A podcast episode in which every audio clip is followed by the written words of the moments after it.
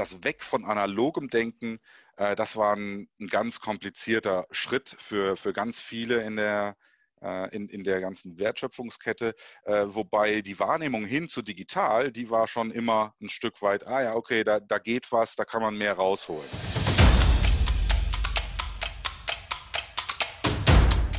Digitales Investment Marketing. Das Marketing der Besten wird verändern, wie Investmentprodukte erfolgreich hergestellt, vermarktet und vertrieben werden. In diesem neuen Format werde ich Vordenker und Macher des digitalen Investmentmarketings zu Gast haben und verschiedene Teilbereiche beleuchten. Heute gibt es aber natürlich erst einmal einen breiten Überblick und ich freue mich dafür, einen echten Veteran des Investmentmarketings begrüßen zu dürfen. Wir sind uns tatsächlich immer wieder auf verschiedenen Seiten des Tisches begegnet.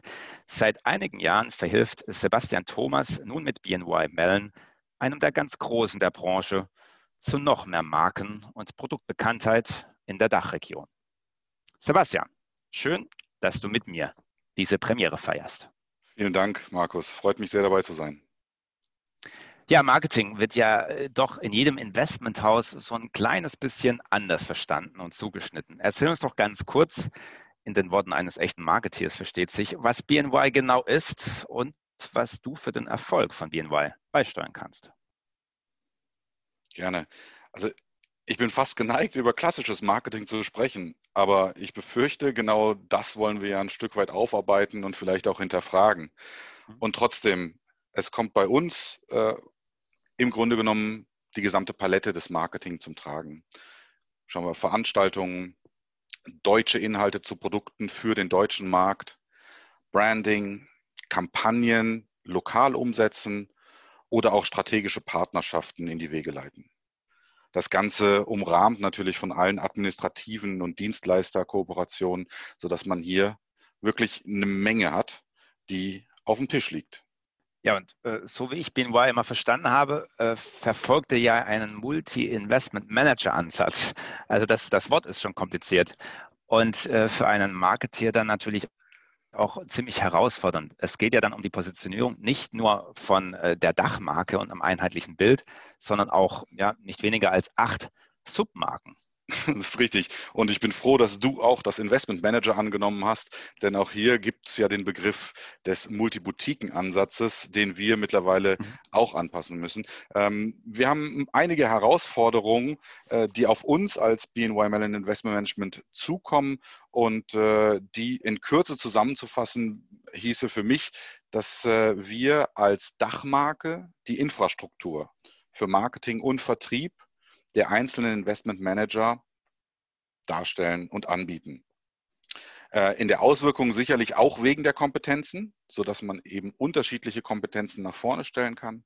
Aber sie arbeiten alle für sich äh, individuell. Äh, Im Vertrieb sagen wir immer, dass es eben jeder seinen eigenen CIO hat, keine Hausmeinung von BNY Mellon Investment Management vorgegeben wird. Interessant ist, dass wir, wie ich eben angesprochen habe, äh, mittlerweile wirklich auf den äh, Begriff Investment Manager gehen müssen und nicht über Boutiquen sprechen können. Da sind die einzelnen Investment Manager wirklich zu groß, als dass man denen noch das Boutiquen-Dasein unterstellen dürfte. Macht aber natürlich gerade im deutschen Markt, wo sich der Begriff etabliert hat, äh, ein bisschen weniger Spaß, wenn ich das so rum formulieren darf. Warum macht das keinen Spaß. Also weil der Begriff Boutique äh, grundsätzlich positiv besetzt ist und Investment Manager schon wieder so technisch klingt oder was ist da der, der Hintergrund? Weil es ein, in der Tat genau das, es ist ein feststehender Begriff, hätte ich fast mhm. gesagt, der Multiboutiquen-Ansatz. Und den wieder umzukehren zu einem Multi-Investment-Manager-Ansatz, ja. der ist in mancher Wahrnehmung einfach nicht so einfach. Und das ist kein Problem äh, für uns als Haus, für uns äh, als Dachmarke oder die einzelnen Marken. Es ist die Wahrnehmung und das darauf achten, dass wir diese Vorgabe, die wir uns da intern auferlegt haben, auch leben und umsetzen. Ja, ist ja dann, also wenn man es ein Problem nennen will, ist es ja dann noch doch ein Luxusproblem, wenn man irgendwann so groß wird, dass die Namen äh, wie Boutique nicht mehr richtig passen möchten. Ja, du bist Absolut. ja, wie ich gesagt habe, auch äh, für die äh, Schweiz zuständig. Ist denn dann zumindest in diesem Zuständigkeitsbereich über die verschiedenen Länder ähm, die Strategie, wie ihr an den Markt rangeht, ähnlich? Also ich war selbst ja auch mal für die Schweiz als Marketingmanager eines Fondsanbieters tätig und zuständig. Und da war die Sprache zwar die gleiche, zumindest in der deutschsprachigen Schweiz, aber die Strategien, wie man diese Ansprache dann tatsächlich wählt, die war sehr unterschiedlich. Wie geht ihr damit um? Ja, also da möchte ich zumindest kurz äh, etwas korrigieren. Ich arbeite mit äh, einem Kollegen, der die Schweiz äh, entsprechend bearbeitet, zusammen an der Region Dach also Deutschland, Österreich und Schweiz. Und er ist dort federführend. Ich möchte nicht, dass das falsch verstanden wird. Und trotzdem, wir haben eigentlich viel Effizienzmöglichkeiten aufgrund der sprachlichen Opportunitäten, die sich anbieten. Und natürlich auch auf der Produktseite einen gleichen Pot, aus dem wir schöpfen können. Äh, und man würde vermuten, es ähnelt sich sehr. Und trotzdem gibt es ganz äh, interessante, möchte ich vielleicht sagen, Unterschiede, die uns immer wieder beschäftigen. Das fängt bei der Sprache an. Der Schweizer Markt ist durchaus bereit, das Englische als Hauptsprache in der Kommunikation zu akzeptieren, wenn es also darum geht, in Deutschland einen Newsletter zu versenden oder in der Schweiz einen Newsletter zu versenden. Dann können die Vorlagen, die aus London für uns da liegen, in der Schweiz sofort eingesetzt werden, während wir in Deutschland da natürlich erstmal die Übersetzung machen müssen. Das hat mit, äh, mit den verschiedenen Zielgruppen zu tun, die natürlich Inhalte anders konsumieren möchten, aber auch mit dem Anspruch, dass man zum Beispiel in Deutschland sagt, hier muss Local Language äh, angewendet werden, um sicherzustellen, dass die Zielgruppe, die angesprochen wird, auch alles so versteht. Das bringt ein Stück weit äh, Faktoren mit sich, die eben auch mit Kosten und Zeit zu tun haben. Und wenn wir uns anschauen, was in diesem Jahr alles los war, dann sind Zeit, äh, dann ist Zeit, möchte ich korrigieren, äh, ein sehr wesentlicher Aspekt, denn eine Übersetzung, bis sie endlich durchlaufen ist und von uns natürlich korrigiert wurde, ein Stück weit eine Herausforderung, um möglichst relevant und aktuell zu sein. Ja, Compliance mal ganz abgesehen davon. Ne? Also die schauen ja dann meistens da auch nochmal drauf. Ja. Ähm, ja, Übersetzung ist tatsächlich ein spannendes Thema. Ähm, wir machen ja die Erfahrung und stellen fest, dass diese ganzen automatischen Übersetzungsprogramme immer besser werden. Also da kann man zuschauen, wie die Algorithmen, die da am Werke sind, das auch in beide Sprachen, also von Deutsch nach Englisch, aber auch Englisch nach Deutsch, immer mhm. besser hinbekommen.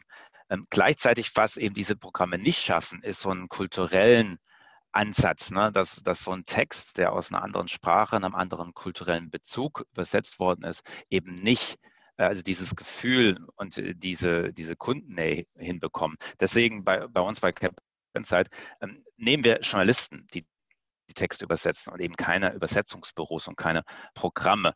Ähm, aber wo wir ja viel auch im Gespräch äh, sind, ähm, das ist jetzt die Pandemie, ne, die doch nochmal ganz neue Herausforderungen ans Tageslicht gebracht hat. Wie war das bei euch? Ne? Was hat sich da geändert? Ähm, welche zusätzlichen Herausforderungen kamen auf dich und deine Kollegen innerhalb von wenigen Wochen zu und äh, sind bis heute sozusagen noch da? Also ich muss zugeben, einen kleinen Vorteil hatte ich schon immer, weil bei mir ein Stück weit Homeoffice mit in der Planung vor der Pandemie drin war. Und somit hat zumindest die Infrastruktur für mich persönlich gestimmt. Aber es ist natürlich ein großer Aufwand, wenn man sich überlegt, wie groß BNY Mellon als äh, Gruppe ist. Auf der Marketingseite hat sich natürlich vieles getan. Fängt an bei keinen physischen Events.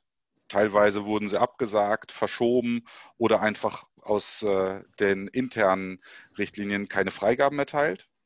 Und auch wie es weitergehen würde, war ja lange ein Stück weit unklar.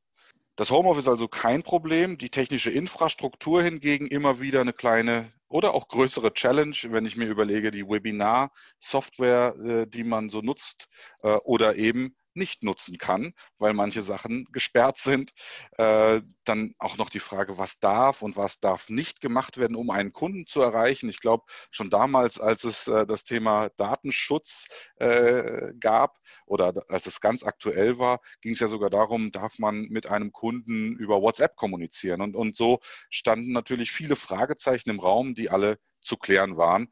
Das Ende vom Lied ist, die digitale Welt äh, hat hier einen riesen Vorteil gehabt und hat diesen auch weiterhin, wenn ich das schon vorweggreifen darf. Denn hier kann man natürlich weiterhin möglichst viel machen und auch ein Stück weit zumindest das Eventcharakter mit transportieren, wenn man nach wie vor mit Events arbeiten möchte.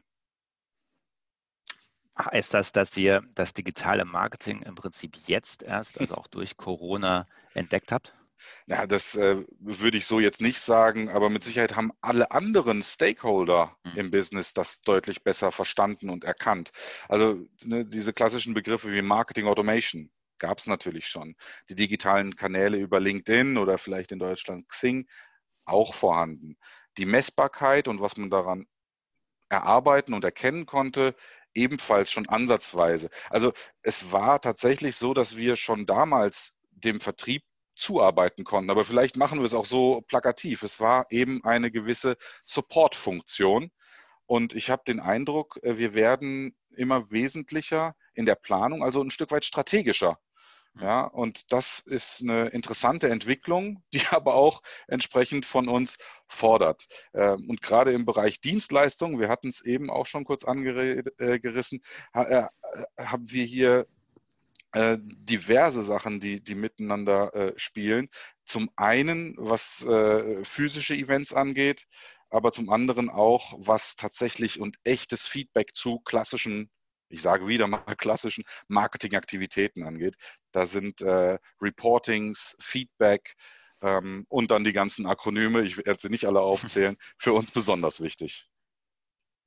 Ja, und diese Tragweite, diese Entwicklung nachzuvollziehen, die du da gerade beschreibst, also hinweg vom, wenn ich das mal plakativ machen will, von, von der Marketingabteilung, die noch eine Schleife um ein fertiges Produkt macht, ja, oder ein, ein, Event, das von der anderen Seite geplant worden ist, eben einfach nur durchführt, hin zu dem strategischen Begleiter, der eben mit, also auch datenbasiert sagt, was könnte denn funktionieren und wie kann es funktionieren. Ja, diese Entwicklung ist was Besonderes. Ne? Und ich habe es auch noch anders erlebt in meinen ersten Jahren in der Branche. Äh, lass uns doch da ein bisschen in deine persönliche Historie schauen. Ähm, wie ich schon vorher gesagt habe, du bist ähm, schon viele Jahre in der Branche und im deutschen Investmentmarketing aktiv, unter anderem auch als Dienstleister. Also du kennst beide Seiten. Beschreib doch bitte aus deiner Sicht, was noch vor kurzem so das klassische Marketing ausgemacht hat und wie es sich jetzt die letzten Jahre eben auch verändert hat. Gern mit der einen oder anderen Anekdote. Ja, vielen Dank für die Bitte um Anekdoten. Aber okay. ähm, ja, also in der Tat, ich bin äh, sehr lange bei Verlagen gewesen oder bei anderen Dienstleistern, äh, die eben Informationen aus dem Markt aufarbeiten und diese in anderer Form für Investoren als Entscheidungsgrundlage aufarbeiten. Und äh, ich habe es auf beiden Seiten erlebt, beziehungsweise zumindest die Ansätze eben auf der Dienstleistungsseite. Das Weg von analogem Denken, äh, das war ein, ein, ganz komplizierter Schritt für, für ganz viele in der, äh, in, in der ganzen Wertschöpfungskette, äh, wobei die Wahrnehmung hin zu digital, die war schon immer ein Stück weit, ah ja, okay, da, da geht was, da kann man mehr rausholen. Äh, wenn ich jetzt äh, drüber nachdenke, eine Anekdote wäre zum Beispiel, ich habe bei meinem äh, vorherigen äh, Unternehmen, haben wir äh, versucht, und ich möchte auch sagen, geschafft, eine digitale Plattform fürs Fondsmarketing aufzubauen. Also es war die Möglichkeit gegeben, äh, im digitalen Bereich Content, Produktmarketing, äh, sogar Event mäßig äh, zu agieren, das dann natürlich in Form von Webinaren der Gegenwind, der in den Jahren in dieser Entwicklungsphase kam, äh, war jetzt nicht besonders schlimm, aber eben eine Herausforderung, weil genau das, was wir besprochen haben, äh, eben zum Tragen kam. Ja, persönlich ist doch viel besser und ich möchte mir die Hand schütteln können äh, und digital, das ist schön, aber das ist eher für den Nachgang. Und das waren so die Argumente, mhm. die eben gezeigt haben, ja, wir sind noch nicht bereit, Aber damals war schon klar, dass die Teilnehmerliste eines Webinars, die wir ja intern auch inklusive Zeitstempel für die Teilnahme äh, von einzelnen Investoren hatten, extrem mächtig und eben für viel Transparenz dieser Maßnahmen steht, sodass es da eine echte Chance gab, die aber ja ein Stück weit dem physischen Händeschütteln unterlegen war. Und das war äh, für mich auch so ein Schlüsselmoment, wo ich gesagt habe, es, ist, es, muss im Kopf was passieren. Und vielleicht hatten wir jetzt mit der Pandemie, die da uns alle ereilt hat, äh, einen Katalysator, der das Ganze einfach so beschleunigt hat, dass man gar keine andere Wahl hatte. Mhm. Statt dass die Wahl war, schüttel ich nun die Hand oder eben nicht. Ja, ähm, Anpassung an die aktuelle Zeit ähm, und äh, Zeit bringt ja auch immer wieder Veränderungen mit sich, wie wir ja auch in unserem persönlichen äh, Leben immer wieder erleben. Sebastian, wir haben uns ja lustigerweise in ganz unterschiedlichen Rollen kennengelernt. Da war ich sozusagen der Produktanbieter und du warst der Dienstleister. Und ich habe tatsächlich, glaube ich, das erste Webinar äh, für meinen damaligen Arbeitgeber mit dir zusammen eingefädelt. Und ich weiß, wie nervös wir damals alle noch waren. Und jetzt innerhalb von wenigen Monaten hat das eigentlich jetzt jeder Marktteilnehmer äh, verstanden wie das geht. Also da sind wir echt auf einem guten Weg. Die Frage, die sich mir jetzt stellt, ist digitales Marketing denn nun für dich und für dein Unternehmen per se die Lösung für alles? Jetzt da fragst du was. Also das ist natürlich, da können wir jetzt noch mal stundenlang reden. Äh, grundsätzlich äh, würde ich sagen, nein um, um, um, bei einer klaren Antwort zu bleiben. Die Grundherausforderungen im Marketing, im Fondsmarketing äh, bleiben. Äh, und das wird auch durch digitale Inhalte und Werbung nicht automatisch gelöst. Also die Zielgruppenorientierung, äh, die, die bleibt und natürlich kann man im Digitalen ein bisschen konkreter aufschlüsseln oder bedarfsgerechter ansprechen, wenn du magst. Ähm, das sind ja auch Sachen, bei denen äh, wir bei Cap Insight mit euch schon interessante Erfahrungen äh, machen konnten. Äh, das ist für uns also wichtig, die Zielgruppen, den richtigen Content, äh, die Anpassung der Aktivitäten im Markt an sich und dann auch die Analyse dazu ein, ein Stück weit äh, richtig hinzubekommen. Äh, und in dem Zusammenhang aber würde mich interessieren, wie macht ihr es bei Cap Insight an der Stelle? Wie, wie setzt ihr das um, was eben das klassische Fondsmarketing für uns als Produktanbieter war? Ja, also du kennst ja äh, das Dashboard und ich weiß, dass du es ja auch sehr regelmäßig nutzt. Äh, für alle, die noch nicht Kunden von Cabin Science sind, kurz erklärt, was wir eben in den Markt eingeführt haben, ist ein, ein Datenreporting. Ne? Also und das mit in Echtzeit Zugriff für jeden Kunden, dass Sebastian und seine Kollegen eben ganz genau sehen können, was passiert auf der Plattform, welche Member von capinsight.com interessieren sich für die Produkte, interessieren sich für die Inhalte äh, des Kunden. Und auf dieser Basis lassen sich eben die Kampagnen viel schneller steuern. Man muss eben nicht warten auf das Monatsreporting am Ende des Tages und dann bekommt man irgendwelche anonymen Klicks, ja, sondern wir haben da genau die Daten von der jeweiligen Zielgruppe und können eine ganz andere Erfolgs Messung machen. Ja, wenn du sagst, wie retten wir sozusagen äh, die Vorteile der analogen Welt ins Digitale? Nun, ich würde sagen, äh, das Digitale ist dann auch immer nur ein Zwischenschritt und es muss wieder zurück am Ende des Tages in die analoge Welt geben. Also ich glaube nicht, dass die digitale Welt all das, was wir schätzen und auch lieben ne, im, im zwischenmenschlichen Kontakt ersetzen kann. Mhm. Aber die digitale Welt erlaubt uns eben eine ganz andere Form der Datenanalyse ja, und Zuschnitt von Inhalten, Zuschnitt von ähm, Content und am Ende des Tages auch dem Event, ja, unter der Eventvorbereitung. Und da von meiner Seite eine Anekdote. Ähm, ich habe vorher bei einem Hamburger äh, ja, beim traditionellen Bankhaus gearbeitet und war da auch im Vormarketing tätig. Ja, und da hatten wir nie die Probleme, die Events, also die physischen Events voll zu bekommen. Nur sind die Kunden, die Gäste, die dann nachher da waren, oft mehr interessiert am Kanapé und dem Ausblick, Ausblick auf die Binnenalster. Ja, das war das Interesse, warum die meisten gekommen sind und nicht so sehr am Produktvortrag oder am äh, Kompetenzträger, den wir da positionieren wollten. Ja, und das ist das, was wir bei Cap Insight sehr gut in die Branche einführen können. Die Vorbereitung des Events und die Erarbeitung von Aufmerksamkeit und eben qualifizierten, hochwertigen Leads. Ja, und das passiert bei uns eben durch ein Matching der Daten und äh, der Zielgruppe, die uns der Kunde eben vorgibt. Und äh, am Ende des Tages sitzen wir dann eben in einem Event, so, sobald es wieder äh, möglich ist. Im Moment machen wir das eben hauptsächlich auch sehr erfolgreich mit Webinaren. Hm, ja, und im Event sitzen dann eben nur professionelle Marktteilnehmer, die ein Vorinteresse haben, ein Vorkenntnis haben dieses Produktes und dieses Marktes. Und das macht dem Asset Manager auch deutlich mehr Spaß, äh, mit diesen Vorinteressierten und in dieser Vorkenntnis zu arbeiten. Ja, und das ist, glaube ich, der große Vorteil, der dieses die, die digitale, datenbasierte Herangehensweise bietet. So, so viel jetzt aber zur Beantwortung deiner Frage. Ähm, danke, danke.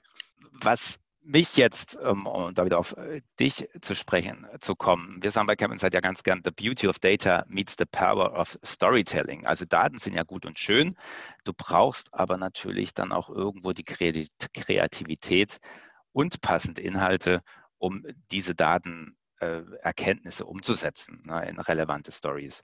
Wie macht ihr das bei BNY? Ich habe das äh, aus, äh, ich habe das im Prinzip noch in keiner Branche so gesehen, wie es in dieser Branche ist, dass die Produktexperten selbst, die Fondsmanager selbst oft ähm, zur, zur Tastatur greifen und die Artikel schreiben. Ja, also den Content produzieren und das nicht irgendwelche Marketing-Kollegen äh, oder Agenturen machen. Wie ist es bei euch? Lasst euch da helfen oder müssen tatsächlich auch die Fondsmanager selbst dran?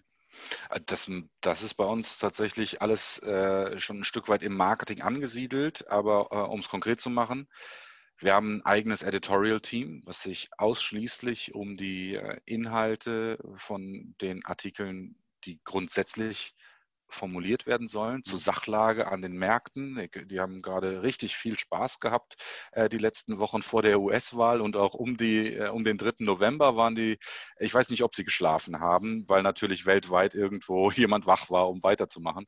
Äh, dazu kommt ein eigenes Produktmarketing-Team, die also alles so aufarbeiten, was Produktbezug hat, was wir eben im Marketing dann einsetzen können.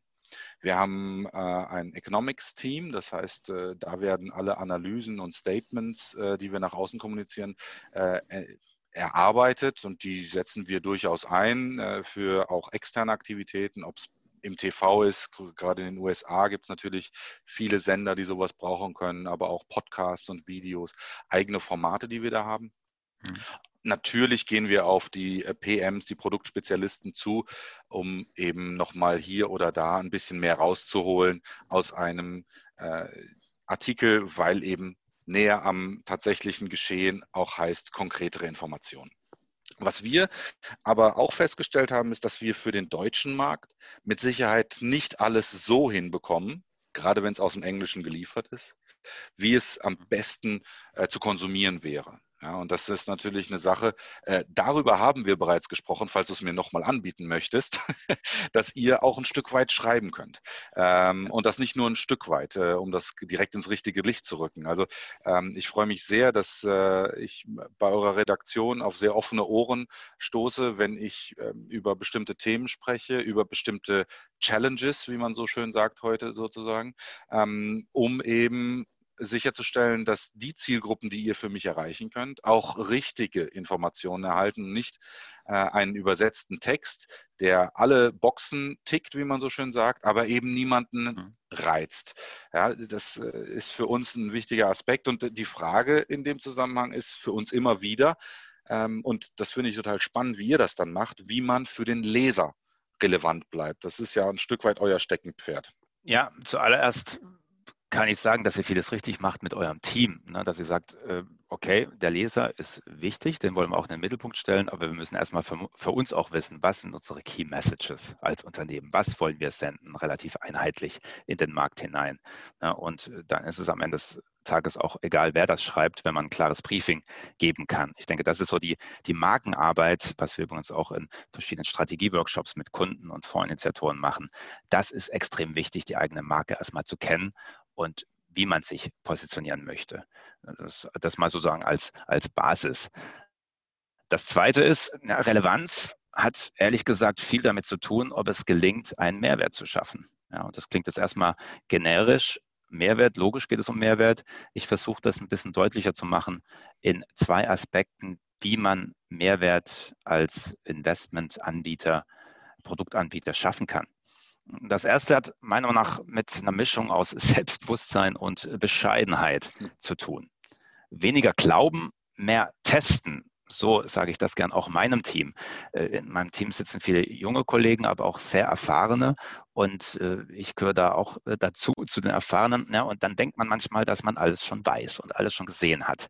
Ja, aber Wissen, gerade wenn es um aktuellen Inhalt geht, das kann dir immer nur bis zur ersten Hypothese helfen. Ja.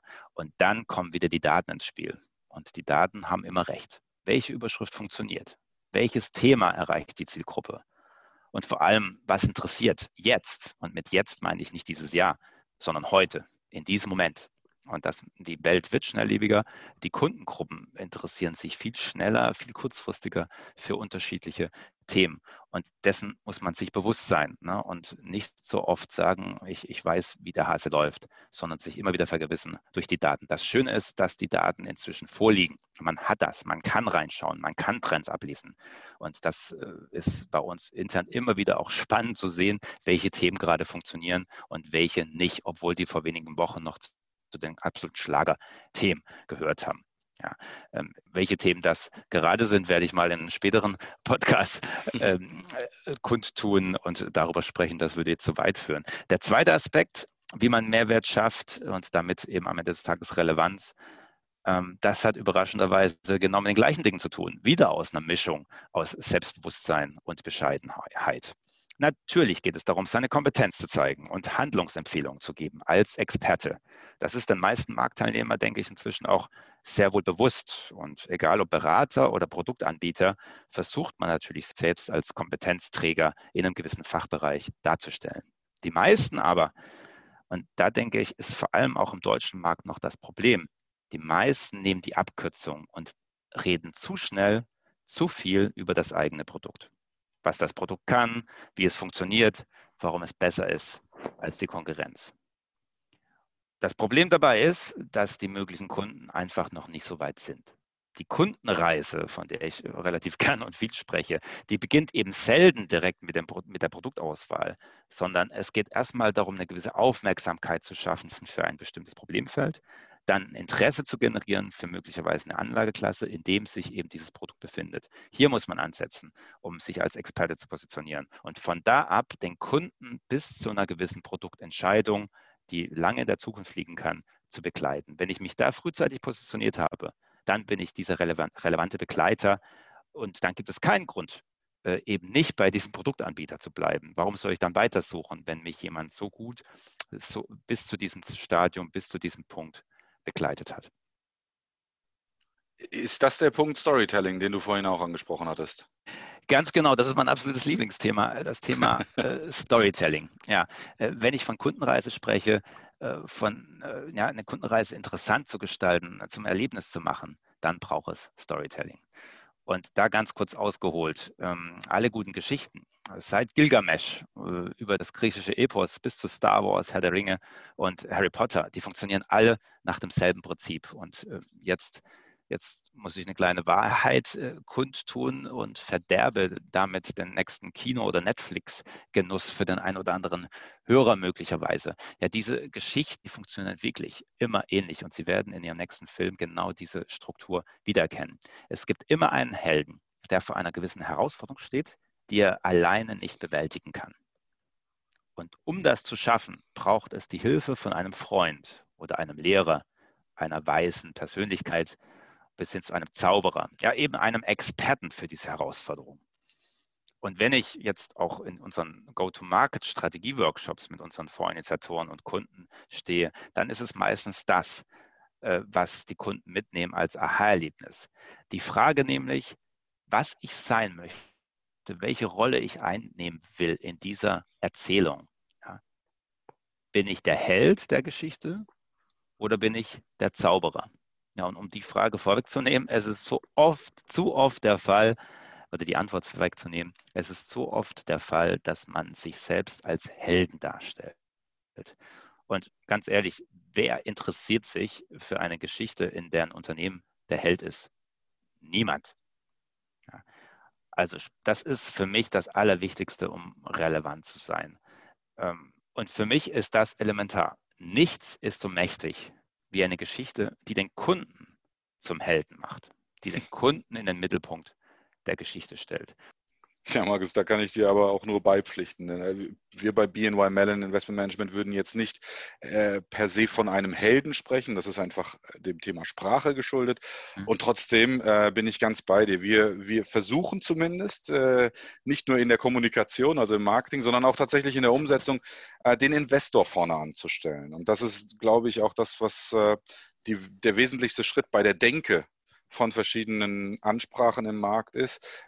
Warum möchte man sich mit uns befassen? Weil wir in der Lage sind zuzuhören, das Problem zu verstehen und dann eine Lösung gemeinsam zu erarbeiten. Das Gemeinsame aus dem, was du mit dem Helden und dem Zauberer, habe ich mir jetzt gerade insbesondere gemerkt hast, äh, dass es eben die Zusammenarbeit ist. Und die muss im Vordergrund stehen, ähm, wobei man nicht selber der Held ist, ganz, ganz genau wie du es gesagt hast, sondern der Kunde, der Investor in der Lage ist, mit einem zu profitieren und mit uns an der Seite äh, eben äh, etwas mehr davon zu haben. Ein schönes Schlusswort, Sebastian. Zusammenarbeit, ich denke, das ist, wofür auch unsere Plattform steht, ne, unsere Community, wo wir eben als Matchmaker beide Seiten, die Kunden, also eure möglichen Kunden eben als Investoren, aber dann eben auch äh, Asset Manager zusammenbringen äh, und äh, gemeinsam schauen, was ist sinnvoll für jeden Einzelnen. Ne? Welche Herausforderungen kann man zusammen lösen? Und das ist schön, dass wir das auch als Zusammenarbeit in einer äh, Kundendienstleisterbeziehung hinbekommen. Ich wünsche euch ganz, ganz viel Erfolg weiterhin äh, und dir persönlich bei der Aufmerksamkeitsgenerierung und Leadgenerierung auf dem deutschen und deutschsprachigen Markt. Markus, vielen, vielen Dank. Hat Spaß gemacht.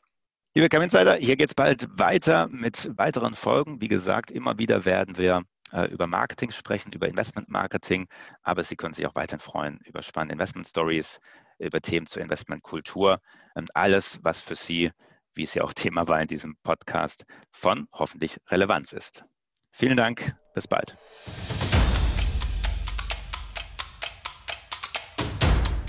Digitales Investment Marketing.